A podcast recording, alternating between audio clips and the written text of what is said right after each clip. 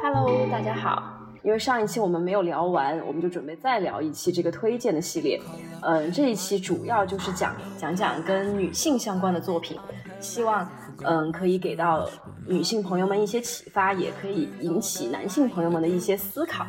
我们还是先来跟大家打个招呼吧。大家好，我是主播波波。我是主播咪咪，我是主播蛋蛋，大家好。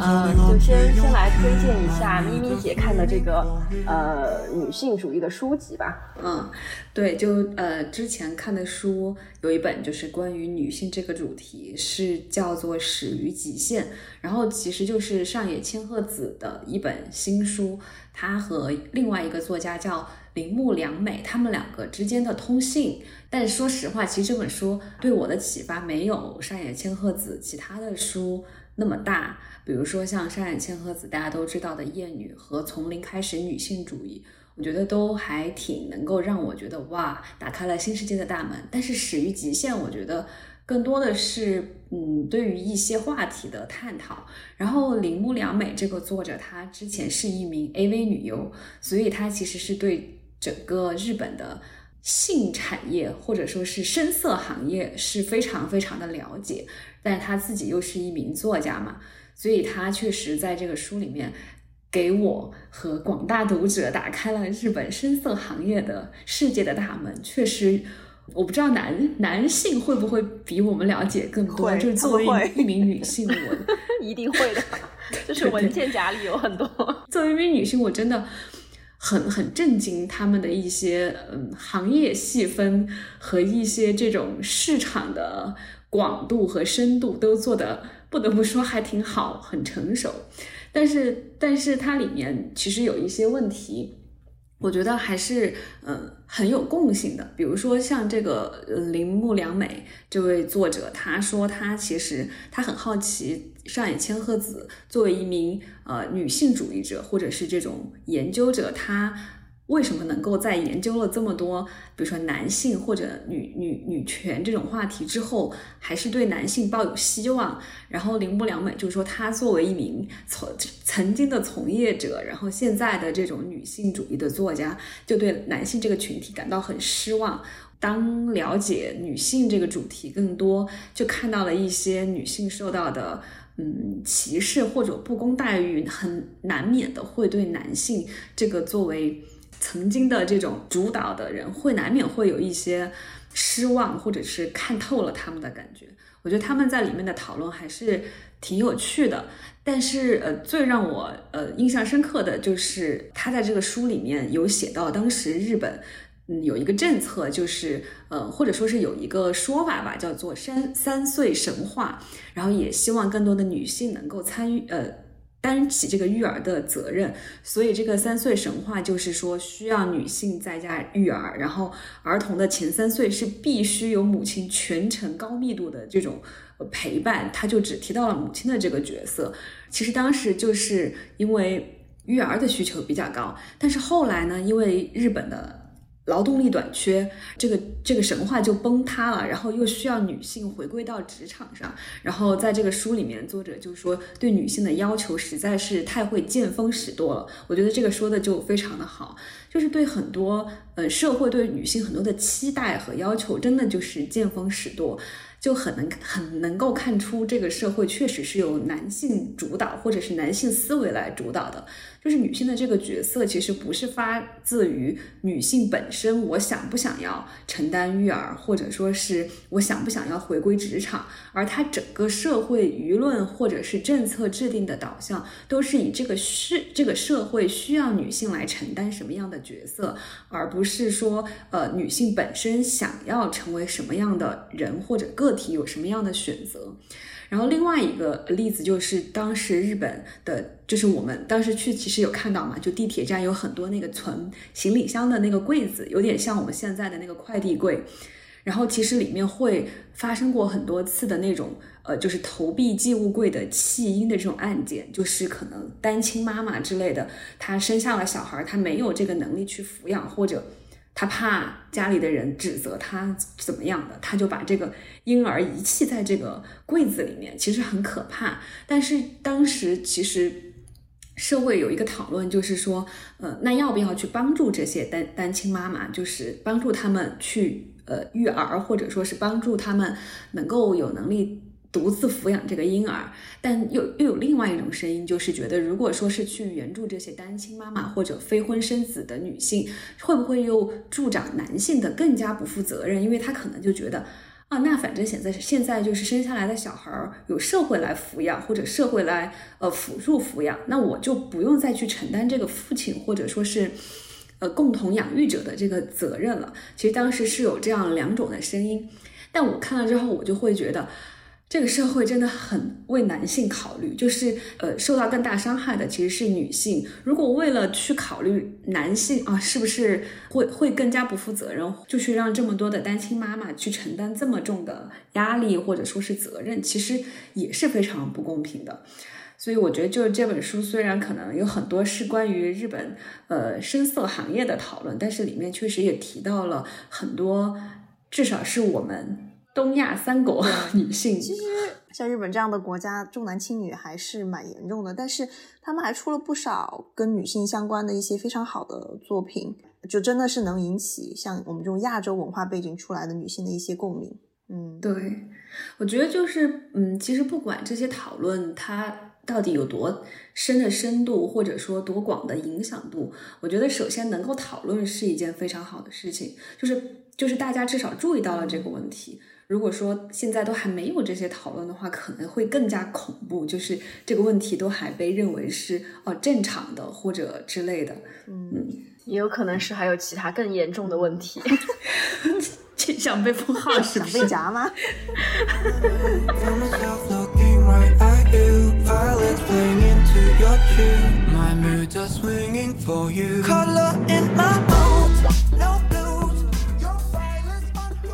一年一度喜剧大赛，一年一度喜剧大赛。然后其中，当一个女人决定退鞋，这个故事好像引起了巨大的反响。所以两位可以可以聊一聊。它就很简单，就是讲了一个女生她去退鞋，然后就身她身边的人以各种形式阻挠他。而且我觉得，就是抛开这个作品不说，我觉得很有趣的一个一个现象是，他当时，嗯，他第一幕其实是坐在一个喊号的大厅里面。其实当时。可能很多女生还没有开始这个节目的时候，都基本上能够意识到这是一个关于离婚的主题了。但是当时这个这个作品演完之后，我发现几个男性的导师会有一点没有那么能够，因为当时我记得是马东还是谁问了一个，我说为什么？为什么是退鞋啊？但是我觉得女生其实都非常能够一秒钟能够 get 到那个点，就是鞋合不合适，只有穿的人知道。因为他整个作品其实表达的就是这个。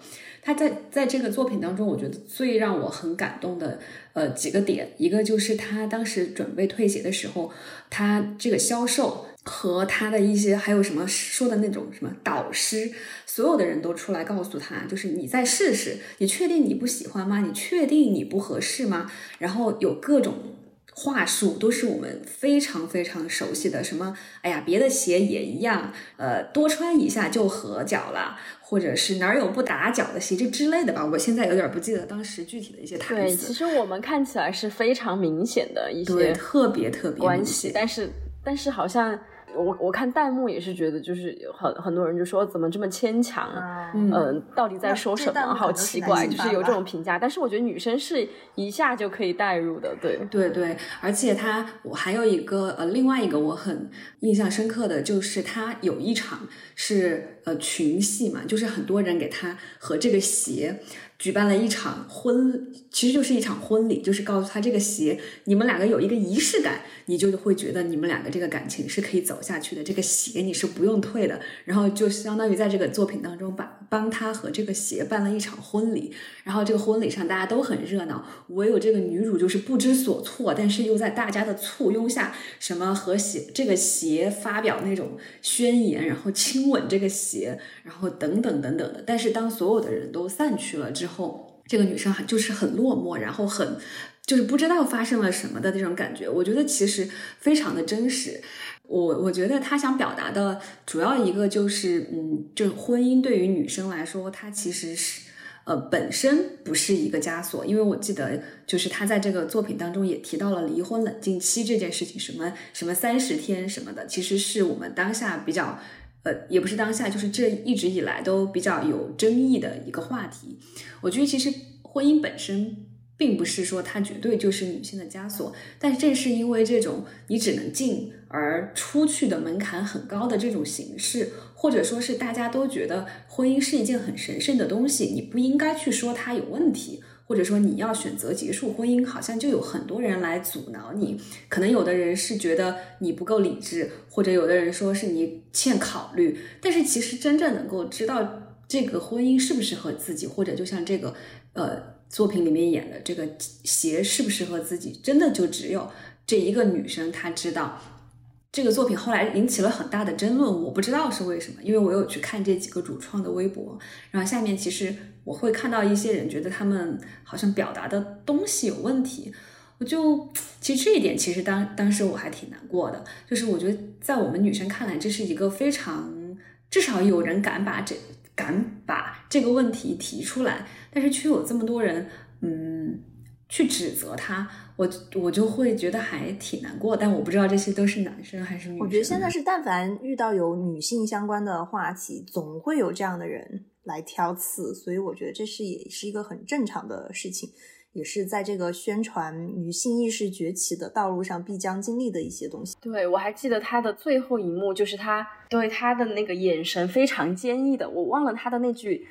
呃准确的台词是什么了，但是他好像就是直接就是说，呃，我要离婚，是不是？好像就是虽然他经历了那么多，然后他还是就是想清楚了这一点。他们的这个节目确实是。呃，争议还挺大的。虽然我也是，我本人当然也更喜欢土豆老师那样的脑脑洞，但是这样的女性主题的表达真的是很稀缺。呃，不管是他们上一个作品还是这个作品，好像观众对这个组合一直都有很多的意见。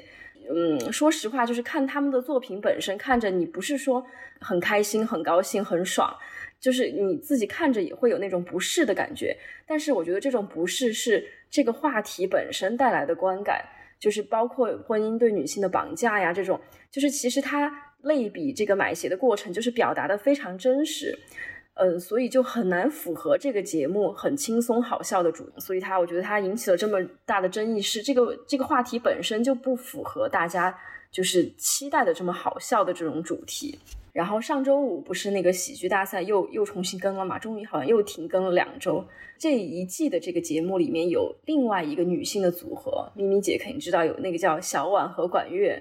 她们就是另外一种风格的女性主题。就是她们这一期的作品，就是讲的是一个新娘要结婚了，然后她有两个伴娘，一个是陪她从小陪她长大的发小，后来去国外留学了，然后另一个朋朋友是她工作之后认识的。变成了她现在最好的朋友，然后这两个伴娘互相都不认识，呃，刚到这个婚礼现场的时候就一直在争谁是最谁是新娘最好的朋友，然后后来新郎进来了呢，然后两位都是抱着同样的想法，就是你谁谁谁，你一定要对小婉好，怎么怎么样，就是他这个主题又是就是女性之间互相的友谊的那种，当时就看到有弹幕在那刷，就说这才是我想看到的女性主题，但是我觉得就是怎么说呢？大众的接受度难道就是只接受就是看起来美好的东西嘛？就是姐姐的这个组合，他们可能就是演出来的东西没有那么美好，但是很真实的东西。就是当他们把那些真相撕开给你看的时候，大众好像还是挺不能接受这种现实的。因为我记得那个退鞋这个作品，其实其实是没有什么笑点的，可能就是除了他那个那个姐姐模仿黄志忠的那个地方，确实太好笑了，就很像。但是他他其实想表达和他里面的一些内核，我觉得就是很真实。然后，而且女生能女性能够发声的渠道本来就够窄，我觉得能够以这样的一个作品把女生最想表达的一个部分放在大众面前，我觉得嗯也不必那么。苛刻的去看它是不是好笑或者之类的，之前可能就是没有人把这些问题提出来，就是反而让大家觉得哦，那是不是就是没有这些问题？然后当一旦有人去提出这些问题的时候，大家更多的就是哦，我没有听说过，就不适应，很排斥，就这是什么？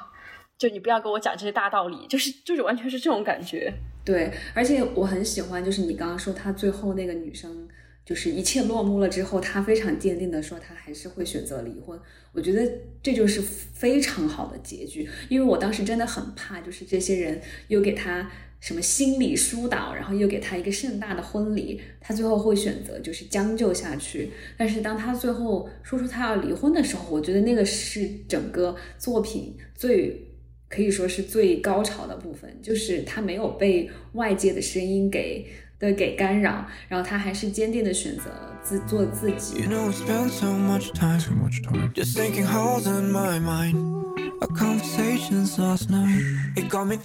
就是对我想推荐两部非常值得各位男性和女性都去观看的电影。那第一部呢，就是那个《前程似锦的女孩》啊，这部电影应该是我今年看的最佳影片了，之前也给你们推荐过。它讲的就是一个嗯，本该有着大好前途的医医学院女学生，因为好友在大学时期醉酒后被一群男学生强奸了。然后呢，最后这群男学生非但没有被谴责，嗯，反倒是他的这个好朋友因为身心备受折磨，最后选择了自杀。然后他自己也因此选择退学，呃，而且自暴自弃，啊，但最后呢，却在某一天遇到了一个大学男同学，并由此人生开始改变的故事。这其实是一个复仇的爽剧。然后就是首先发生在他好朋友身上的这件事情，就是女性醉酒之后遭受侵害。但是却是受害者有罪论这个事情，我觉得就是非常能引起大家的呃共鸣。这个简直就是这个社会男权的一个很恶心的一个写照。然后我之前我记得新闻其实也有报过，就很多那种之前好像是哈佛还是剑桥的一个男学生也是派对之后呃性侵了一个女同学，但最后也是被无罪释放，因为校方给出的理由就是一个是他喝了酒。还有一个呢，就是他平时是一个非常优秀的男学生，又是什么运动员喽，然后成绩又很优秀咯，就又有大好的前程了，你懂吧？就是这些，所以反倒就是女孩子会因为这个事情，首先社会性死亡，再加上就是大家都会觉得，哦，是因为你先喝醉了酒呀，是因为你先去参加了这样的派对，然后才会发生这样的事情啊，所以这个整个故事就是以这样的一个点，然后来开始开始的。然后其实这个他的这个好同好朋友，嗯，参加这个派对，然后被性侵，还被这些男同学录了像。但他最后向学校报告的时候，然后就这个学校的女领导非但没有站在他这边，然后反而觉得这几个男生就是都为他们呃去开脱，然后就还以不能毁了他们的前程来告诫他。嗯，所以我觉得这个当时是非常非常的触到了我的这个点，而且我觉得这个是我最不能忍受的一个事情。就是其实社会上有很多其实是女性在歧视女性，就是其实我们应该是互相帮助的，但是呢，反而却会有很多的一些女性，一些或者是年长一点的女性什么的，反过来来教育我们啊，你们确实不应该这个样子，你们就是应该乖乖的，不要出去喝酒，不要出去玩，嗯，就这个真是让人很生气。然后它其中还有一幕。就是有很多这样的故事，然后还有一幕就是一个男性警官负责调查这件事情，然后就查到了一个一个儿科男医生，然后其实他的嫌疑是非常大的，但这个警男警察就是觉得这个男生这个医生是男性，又是儿科医生，就自动带入了这个好感，所以就很敷衍的去调查，所以嗯，就电影里有很多这种很真实的故事，然后最后结局真的也是让我爆哭，所以。真的，两位主播一定要去看一看，然后也希望各位听众也要去看看这个。然后另外一个电影就是，其实大家应该都知道，这个我好像看过。接下来这个嘛，他没有那么喜欢你，是不是？其实对，这个是一个很早之前的电影了，然后它是零九年上映的，但是那个时候就是虽然知道这个电影，但是因为年纪太小了，其实就没有引起什么共鸣。然后我上个月才第一次认真的看这个电影。然后就非常后悔，应该早几年再看看的。然后就是推荐给所有的姐妹，就是特别是恋爱脑的姐妹们，因为我们一会儿也会聊聊恋爱脑这个话题。然后他这个电影讲述的就是，啊，有一部分女性，啊，她们在还没有得到爱，还没有确认一段关系，然后内心对此又有期待的时候，就总会去捕风捉影，从一些非常细小的环节去寻找。这个男生有可能喜欢自己的一些蛛丝马迹，然后呢，在对方还若无其事的时候。自己就已经单方面的陷入了一场无中生有的热恋，我觉得这个这些环节大家听起来都非常非常的熟悉，对吧？就是其实，在我们的成长环过程当中，多多少少都有这样的一些经历。那它里面就描述了很多情节，比如就是一位女主每次相亲的时候，然后遇到了那种表面上会佯装客套。和热情的这种男生，他都觉得自己遇到了真命天子，然后好像就是下一刻马上就要结婚，就是啊，他就是我的真爱，就是嗯，我我们身边也有这样的朋友，对吧？所以就这样的环境就是上头很快，对对，这就叫上头，上头的非常快。然后另外的话，它其中还有一些就是引起我的共鸣的，就是就是在和朋友，就是女性朋友在讨论男女情感关系的时候，他们。就是都会用一些安慰的话语来告诉女女主，让她比如说尝试主动去推进一段关系，然后让她的这个内心的小火苗慢慢慢独自燃烧起来。但是最后才发现，燃烧的不过是女主一个人的热热情而已。然后这个我觉得也很真实，结合我们的例子，每次我们有女性好友倾诉感情的时候，其实我们会自然而然的选择先去安慰，然后去给。以为我们是在安慰女生，然后去给男生找理由，就比如说我们说啊，他可能就是忙，他可能就是比较啊慢热啊，你自己可以主动一点，巴拉巴拉巴拉啊，那其实是带了很多女性思维在嗯看这件事情，嗯，其实说白了。至至少这个电影告诉我们，就是他真的就是没有那么喜欢你，所以才这样。就是真的不要轻易的去上头。所以我现在也是很倾向于向我的闺蜜请教一些感情问题，因为他们感觉就比较客观一点啊。所以呢，就是总之这个电影。会让很多还在苦苦思考为什么他不回你信息的姐妹，就是瞬间清醒。嗯，哎，你刚刚一说，我就突然发现，好像前几年，就当我们还小的时候，我们真的之间讨论感情问题的时候，对，会这样，我们会说，哎呀，他他可能觉得他自己配不上你，或者是，对，就是会用一些很很扯的问题。其实我们只是在想让想让姐妹更好受，但是我发现自自从我们老不。成熟，从我们更成熟了之后，我们会更理智，我们会说，就就他不行，或者是我们会很 客观的来对，不要理他，或者就是。就是不回，就是不喜欢你了，或者就是我们会开始没有再去帮这些人找理由，而且你不觉得就是以前大家都是劝和，现在大家都劝分，就是一来就啊，那不行就分了吧，分了再找 找，哪没有男的呀？就是就是，就确实成熟了，成熟了，对对，成熟了，看透了这人间的这个不不过，总之就是大家现在慢慢意识到了，还是是件好事。对，总之是开始了。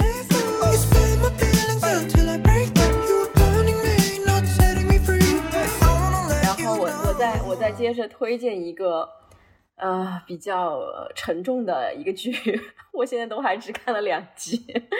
因为我们其实录上一期的时候，我不是就在说这个剧，就就是一个 Netflix 拍的台剧，是他和他的他。上一次我就只看了两集，然后到了今天的时候，我还是只看了两集。我后面有很多次，其实真的打开那个人人视频，我想要继续看，然后它每一集都会有一个片头。然后会有一个，就是后面稍微多一点剧情的预告。我每次一一打开那个预告，我就有的，我现在都是在通勤的时候去看那个剧嘛。就有的时候，有的是在地铁上呀，或者说在那个就是晚晚上，就是小孩睡了以后，然后我就觉得，哦，我为什么要在这个时，就是自己那么辛苦的时候，还要看那么那么累的东西？然后我就把它关掉了，真的太沉重了。刚开始看的时候，你还不知道，就是自己看的是一个真的是很沉重的东西。然后我现在打开，我会知道。它后面真的就是每一集都会有会让我不适的东西，全部拍的是那种女性在生活在职场的一些很，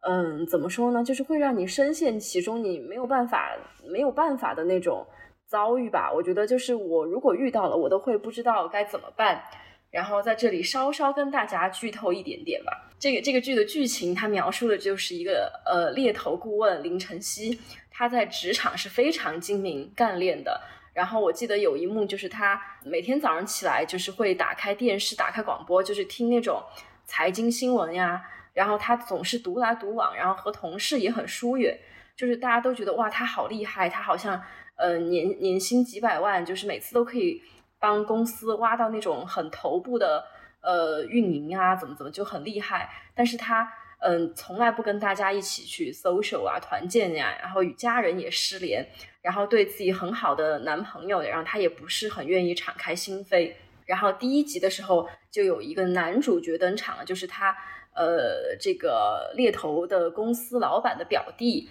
然后和他这个林晨曦就是一个职场的竞争者，他就看不惯这个这个女生很态度很高冷，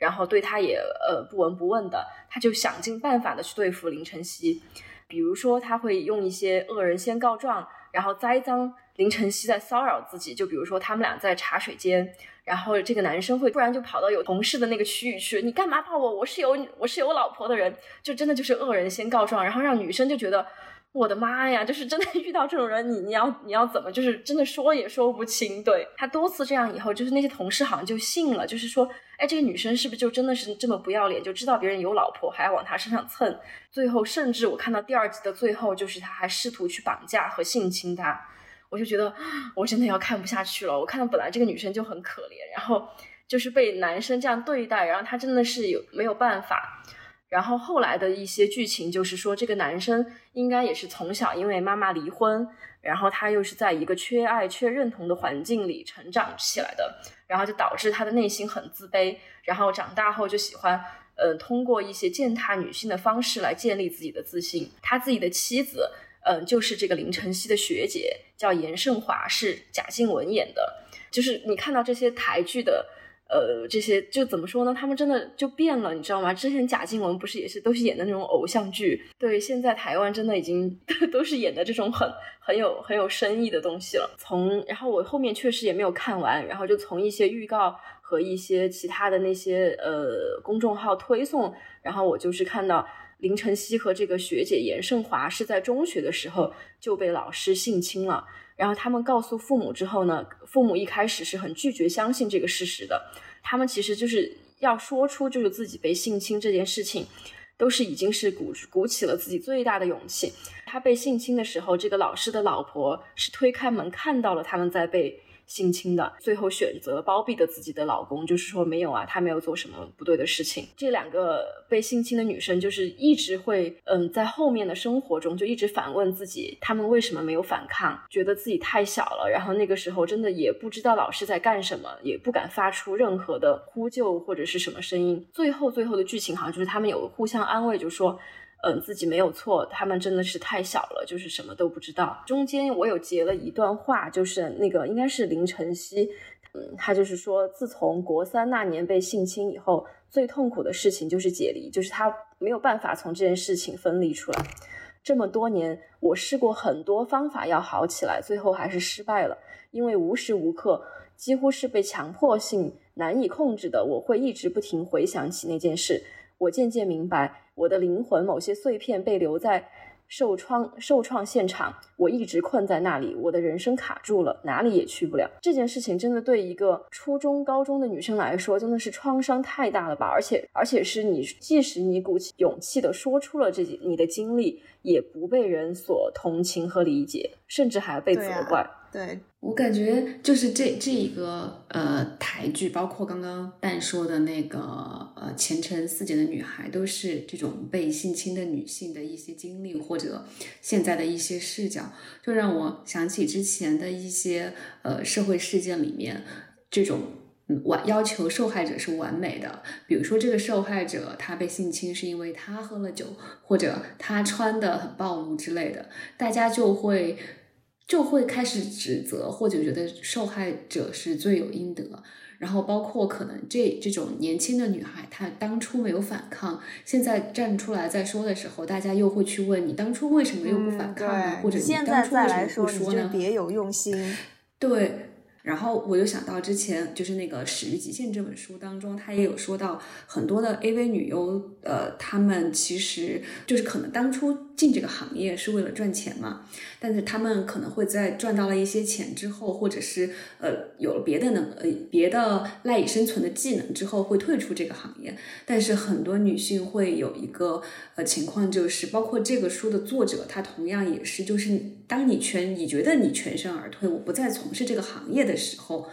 他其实做曾经当过 AV 女优这件事情会跟随他一辈子。大家会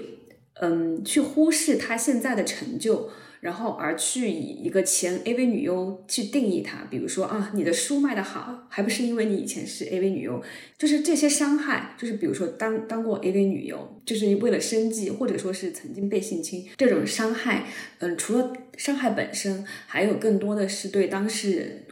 这一生之后的精神创伤。我觉得这种这种双层的创伤，就是真的非常的窒息。但是我们现在能看到的就是这种。完全是第一层的创伤，大家都还没有办法去直视，更不要说去研究或者说是去讨论更多的关于其第二层的这种精神创伤。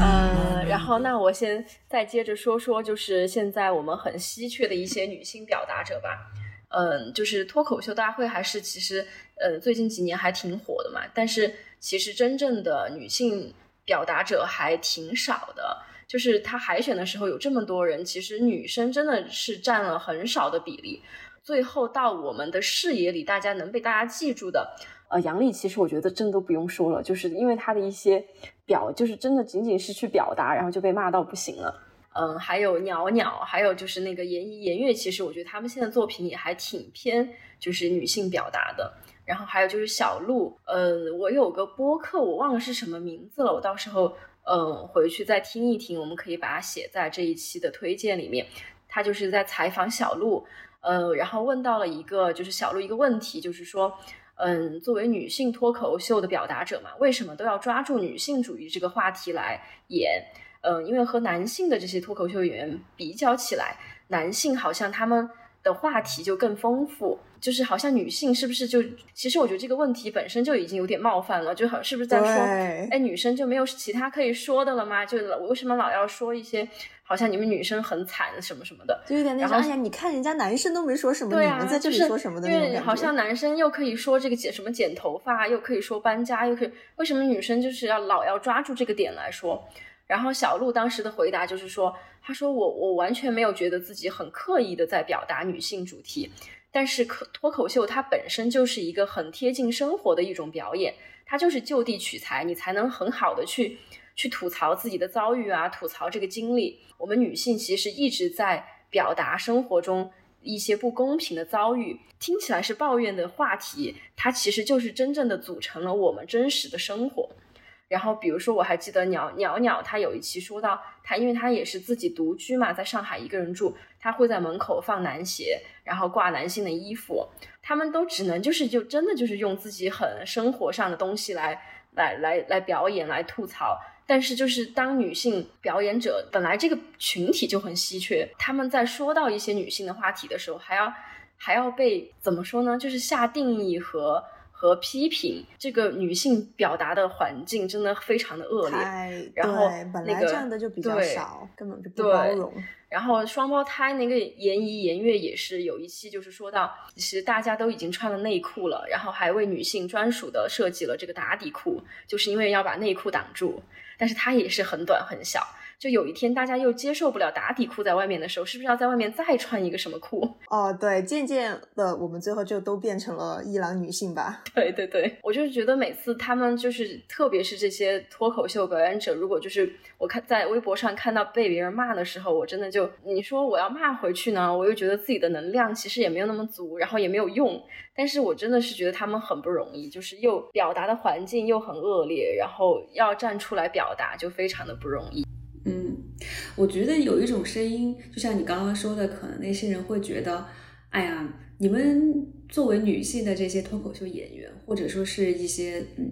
就是能够公众发声的一些人，明明有这么多话题可以讲，为什么老揪着女女性受的苦不不放啊？就有点像说啊，呃，就明明我们算了，后面的不说会被剪掉。我就觉得其实。就是确实是有很多可以说的。我们如果说避而不就避开这些女性遭受的不公或者是苦难不谈，我们当然也可以说什么天气很好啊，岁月静好这种护肤流程啊，对，岁月静好啊，什么我们都可以。但是如果每个人都这个样子，这这这个其实就是我们之前也有一次我们在微信里面有一次很生气的在讨论，就是就是这种岁月静好，为什么我们不太能接受？就是因为你如果对眼前的问题和你的同胞的问题和你。嗯，身边每一个人的问题，如果视而不见，对，枉为人，不觉得这是对，真的是枉为人。如果每个人都这样，嗯，或者有的人会这样说吧，就可能我们，或特别是就是我们可能独生子女一代的女生，特别城市里面的，因为没有家里没有一个男性来跟我们竞争一些资源，所以我们过得其实真的挺好的。我我不得不说，就是虽然独生子女这个政策。啊，这又不能说。虽然作为独生子女，我们是享受了很多。这个可以说吧？这个也不能说吗？屡屡踩雷哈，自我审查好严格哦！我现在，自我自我严格。因为作为独生子女的女性，我觉得我们一定程度上是幸运的，因为我们不得不接受这么多教育，因为家里就是会把所有的资源都给到我们，然后社会也会去允许我们有这么多的机会去读书，去呃接触到更多的东西。但是，如果我们作为这种算算得上一定程度的既得利益者，我们并没有遭受过可能在呃山村里面的女性，或者农村里面的女性，或者一些境遇不好的女性，这么多或者被性侵过之类的女性的这些问题，我们就对女性这个同胞，或者对甚至男性很多问题都视而不见。只要我这个事情不是落在我身上，我就。不用去管他，我就可以过好我的小日子，岁月静好。我觉得就不能这样。我现在虽然此时此刻想不出什么表达，但我觉得人不能这样。就是你真的，哎，你你说到你说到这儿，我突然想到之前听那个，我本来要推荐那个纪录片是大法官金斯伯格，嗯，就是随机波动也有一期，就是他们就是聊着聊着，就是说，嗯，他们有一段时间觉得出门吃个饭。好像都不太行，就是自己好像就不能去，就是自己过得很开心，是不是就对其他人不大不大公平？就是跟你刚刚说的那个有一点那个异曲同工之妙，就是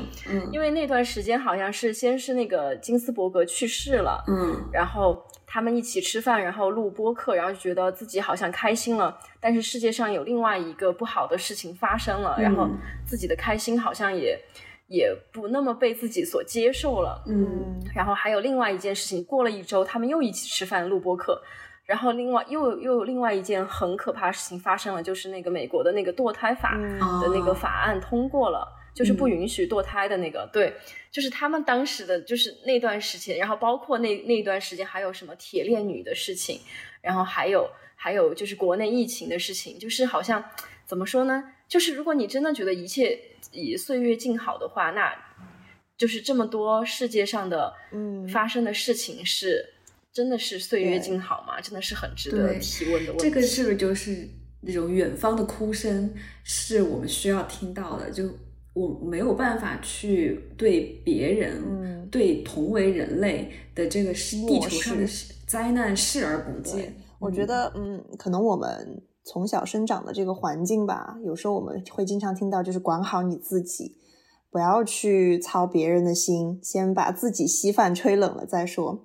但我之后也，包括现在出国了之后，有一个最大的感觉就是价值观上面的一些不一样。像，嗯，这边的话，很多时候像我们老师经常上课，他都会一直要强调，啊，就是你在这个课堂上学了这些，你以后去工作之后，那你要为这个社会做些什么？嗯，然后也会让我们列出来，就是你有哪三件事情是你想为你的群体，或者是你想要就是 give back to society 的这个想法，就是一直在强调这个事情。这个对我的触动，嗯，非常的大。然后我觉得这个也是，对我觉得这一点还挺重要的，就是你作为一个人，你是有这个责任为你的为一些弱势群体吧去发声，就是一定是得在所你的整个群体好了的时候，你自己才会好。就是我现在的感觉，就是只有整个女性的这个权利得到了保证之后，我自己的权利才会有保证，而不是说哦别人都很差，我自己一个人好，这个东西也是不长久的，而且是非常自私的一个行为。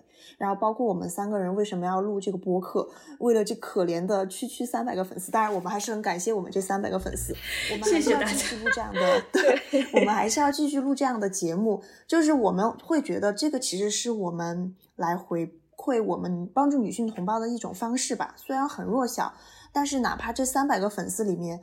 有百分之十的粉丝因为我们的节目而重新认识了一下自己，那我觉得我们的这个目的目的就达到了。就说到这儿，我就就我就之前我们不是还会在群里分享截屏，就是有的粉丝呃听众有的听众给我们的留言，其实真的很让人感动。我是我们是真的没有想到，就是会有一些素不相识的人，因为可能我们的某一期节目或者某一句话，然后可能我觉得都不是说改变了一些想法，就是有一点感动的。他们会有一些感动或者感触，我觉得其实就够了，能够帮到也不是帮到吧，能够跟世界上另一个人有一点点共到，对对对，就已经很不容易了。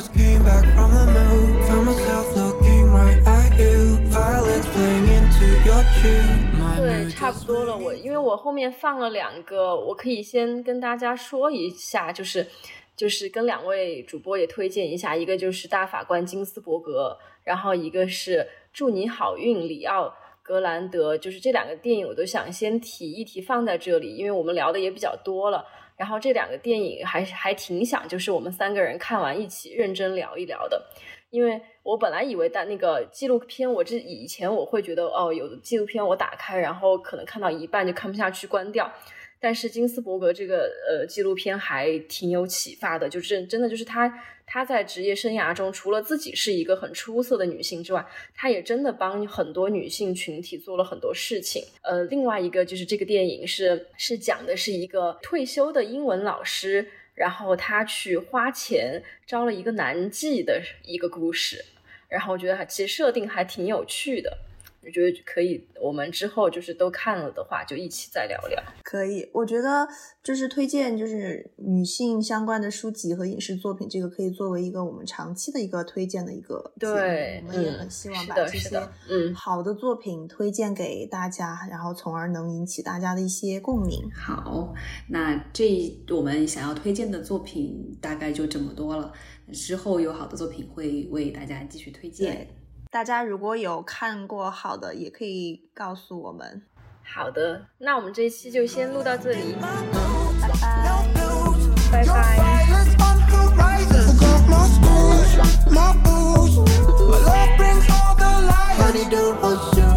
What you knew?